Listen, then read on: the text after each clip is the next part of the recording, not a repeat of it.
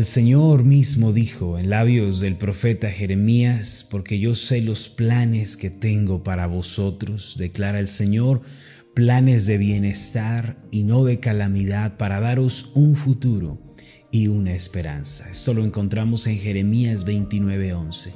Más adelante el Señor declaró, y haré con ellos pacto eterno, que no me volveré atrás de hacerles bien y pondré mi temor en el corazón de ellos para que no se aparten de mí. Esto está en Jeremías 32, versículo 40.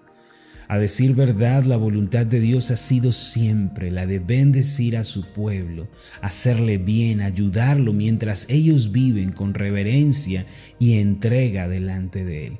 Por esta razón debemos aceptar plenamente en nuestros corazones el pensamiento que indica que nuestro Dios es un Dios de bendición, es un Dios de favor y es un Dios de gracia. De acuerdo con la Biblia, la persona más dichosa y más feliz en el mundo es aquella que vive delante de Dios, que le ama y le sirve con sinceridad.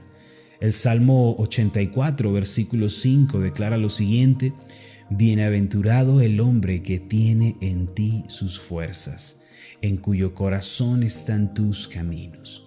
Además, en Jeremías capítulo 17, versículo 7 dice, bendito el varón que confía en Jehová y cuya esperanza es Jehová. Ahora, ¿qué quiere decir todo lo anterior? Implica que para ser felices y vivir vidas plenas y abundantes de paz, primero tenemos que descansar en Dios y poner en Él nuestra esperanza mientras confiamos en su bondad y en su gracia. Hace tiempo escuché a un predicador decir, Dios no quiere que seas feliz, Él quiere que seas santo. Esta frase en primera instancia parece una frase piadosa y apropiada, sin embargo, contiene una terrible implicación. Al decir que Dios quiere que seamos santos y no felices, se está indicando que la santidad por sí misma eh, no es felicidad o es opuesta a la felicidad. En pocas palabras, en dicha frase, la santidad se presenta como infelicidad, como amargura, como algo que ocasiona descontento. Hoy en día muchas personas presentan la santidad, la piedad, la rectitud, el compromiso con Dios como algo contrario a la felicidad. Sin embargo, yo pregunto, ser santo, vivir delante de Dios, buscarle compasión, ¿no implica esto la mayor felicidad de todas? Nunca se ha visto una persona más feliz que un santo. Y nadie hay más dichoso que un hombre o que una mujer que camina con Dios y que vive haciendo su voluntad. Incluso el mismo apóstol Pablo llamó a Dios en primera de Timoteo 1:11 el Dios feliz o el Dios bendito o el Dios dichoso. En este pasaje el Dios bendito es el Dios dichoso, es el Dios pleno, el Dios que está satisfecho y por ende feliz. ¿Acaso no es de esperarse que el pueblo de Dios, del Dios feliz, sea un pueblo lleno de felicidad y lleno de plenitud en él? Es más, la Biblia enseña que si evitamos el consejo de los malos, nos guardamos del camino del pecador y vivimos delante de Dios con eh, con esa búsqueda y con esa entrega, la Biblia nos indica que seremos las personas más felices y dichosas en el mundo. El Salmo 1, versículos 1 y 2 dice, Bienaventurado el varón que no anduvo en consejo de malos, ni estuvo en camino de pecadores, ni en silla de escarnecedores se ha sentado sino que en la ley de Jehová está su delicia y en su ley medita de día y de noche. Como podemos ver, la mayor dicha y felicidad en este mundo es caminar con Dios, es hacer su voluntad y vivir en santidad y rectitud delante de Él. Con justa razón es de esperarse que nuestro Dios quiera bendecirnos y quiera ayudarnos en la vida cotidiana. Dios no se agrada cuando la ansiedad, el temor, la amargura destruyen nuestra vida. Por eso Él es el Dios que nos extiende la mano, que nos ayuda y nos da bendición en abundancia. A partir de ahora debemos llenar nuestra mente con la bendición de Dios. Debemos tener convicción de que su favor y bien llegarán a nuestra vida. El apóstol Pablo dijo en Efesios 1, versículo 3, Bendito sea el Dios y Padre de nuestro Señor Jesucristo, que nos bendijo con toda bendición espiritual en los lugares celestiales en Cristo.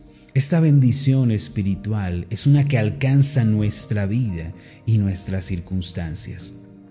Todos estamos necesitados de la bendición de Dios en nuestro diario vivir. No obstante, en Cristo ya hemos recibido la bendición del Padre Celestial. La Biblia nos enseña que cuando el hombre pecó, vinieron sobre él tres maldiciones. Mire usted lo que nos dice la Escritura en Génesis capítulo 3, los versículos 17 al 19, y al hombre dijo, por cuanto obedeciste a la voz de tu mujer, y, y comiste del árbol de que te mandé diciendo, no comerás de él, maldita será la tierra por tu causa. Con dolor comerás de ella todos los días de tu vida. Espinos y cardos te producirá y comerás plantas del campo. Con el sudor de tu rostro comerás el pan hasta que vuelvas a la tierra, porque de ella fuiste tomado, pues polvo eres y al polvo volverás. En primer lugar, vino sobre el hombre una maldición en su ambiente y en su entorno. Esta maldición está representada por los cardos y los espinos. En esencia, una espina representa dolor, así como la maldición significa llevar una vida dolorosa y sufriente. Actualmente muchos son arrastrados por la maldición en sus familias, en sus negocios, en, en, lo emocional, en lo laboral, en varios aspectos de su vida, en pocas palabras, en su entorno. Encontramos hogares devastados por la amargura, por la infidelidad, por la ira, por la depresión. Muchas personas fracasan financieramente y van a la bancarrota por una mala administración y una comprensión equivocada del dinero. Además, son muchos los que sufren de resentimiento, de culpa, de odio y no pueden ser felices por el conflicto continuo que experimentan en su interior. Ahora, en segundo lugar, Dios dijo que el hombre volvería al polvo de la tierra. Esto significa que la enfermedad, que es la segunda maldición, aparecería en la humanidad para llevarla finalmente a la muerte. En un principio el hombre había sido creado con una buena salud y su cuerpo no conocía la enfermedad. No obstante, como resultado del pecado, el cuerpo humano se debilitó y eventualmente se enferma hasta volver al polvo de la tierra. Por último, el hombre quedó bajo los efectos de la maldición cuando fue echado, cuando fue expulsado del huerto del Edén. Dice Génesis capítulo 3 versículo 23, y lo sacó Jehová del huerto del Edén. Mire usted lo que nos dice este pasaje.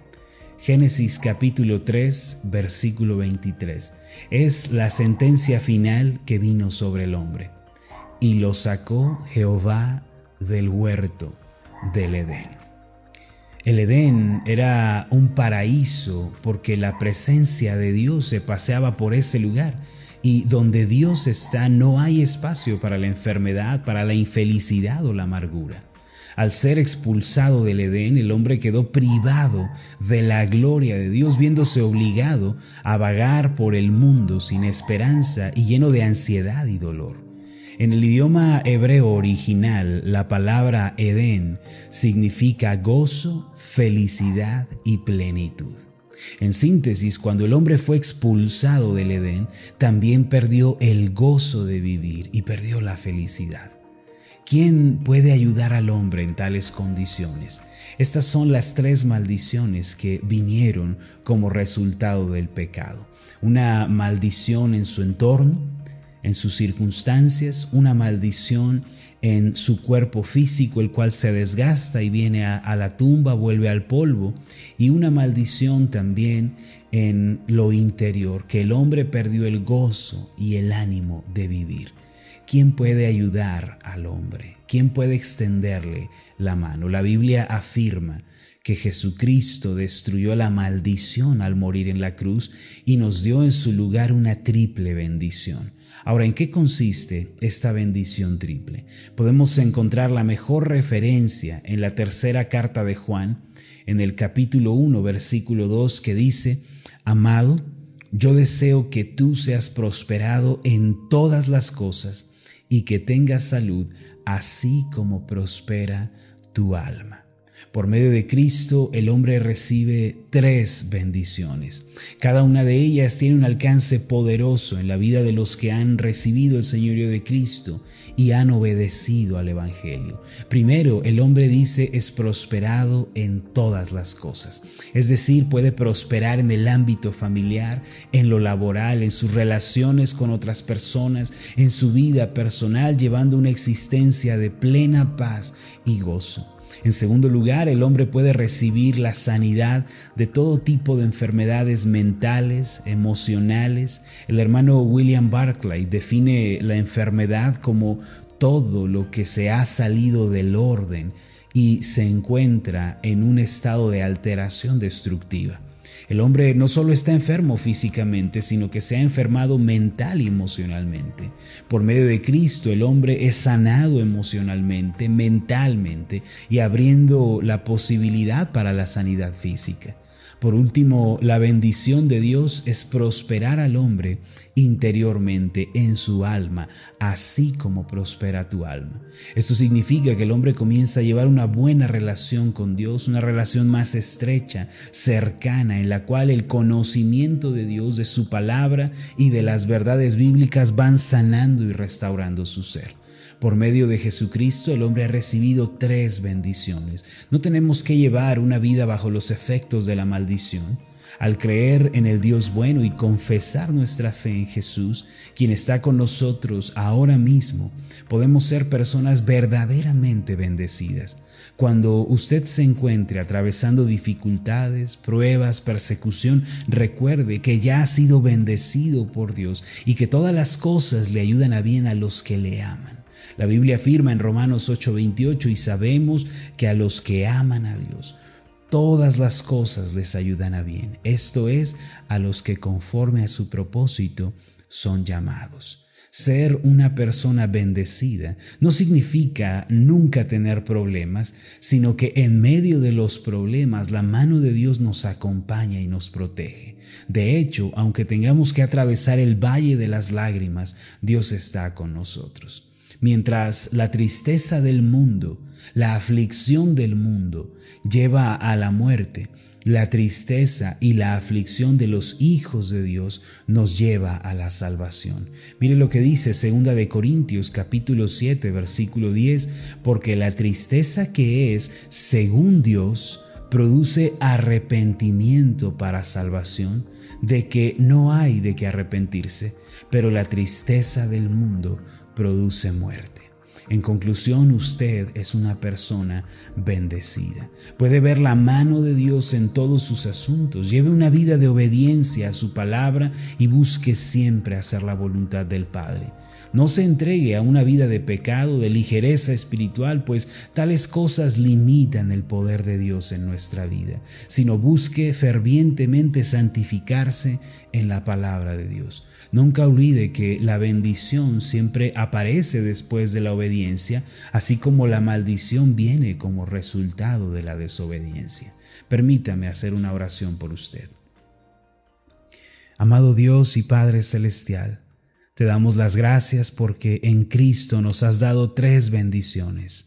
Los que nos hemos arrepentido y hemos obedecido al Evangelio, podemos decir que tenemos tres bendiciones espirituales. Podemos ser prosperados en todas las cosas, tener una buena salud, así como prosperamos interiormente.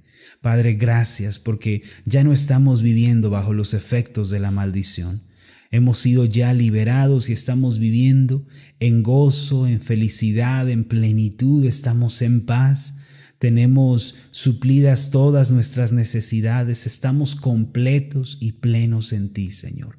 Te agradezco porque tú nos has dado estos favores y bendiciones como resultado de tu bondad y de tu gracia. Tú eres el Dios feliz y quieres que tu pueblo sea feliz contigo, se sienta satisfecho y pleno en ti.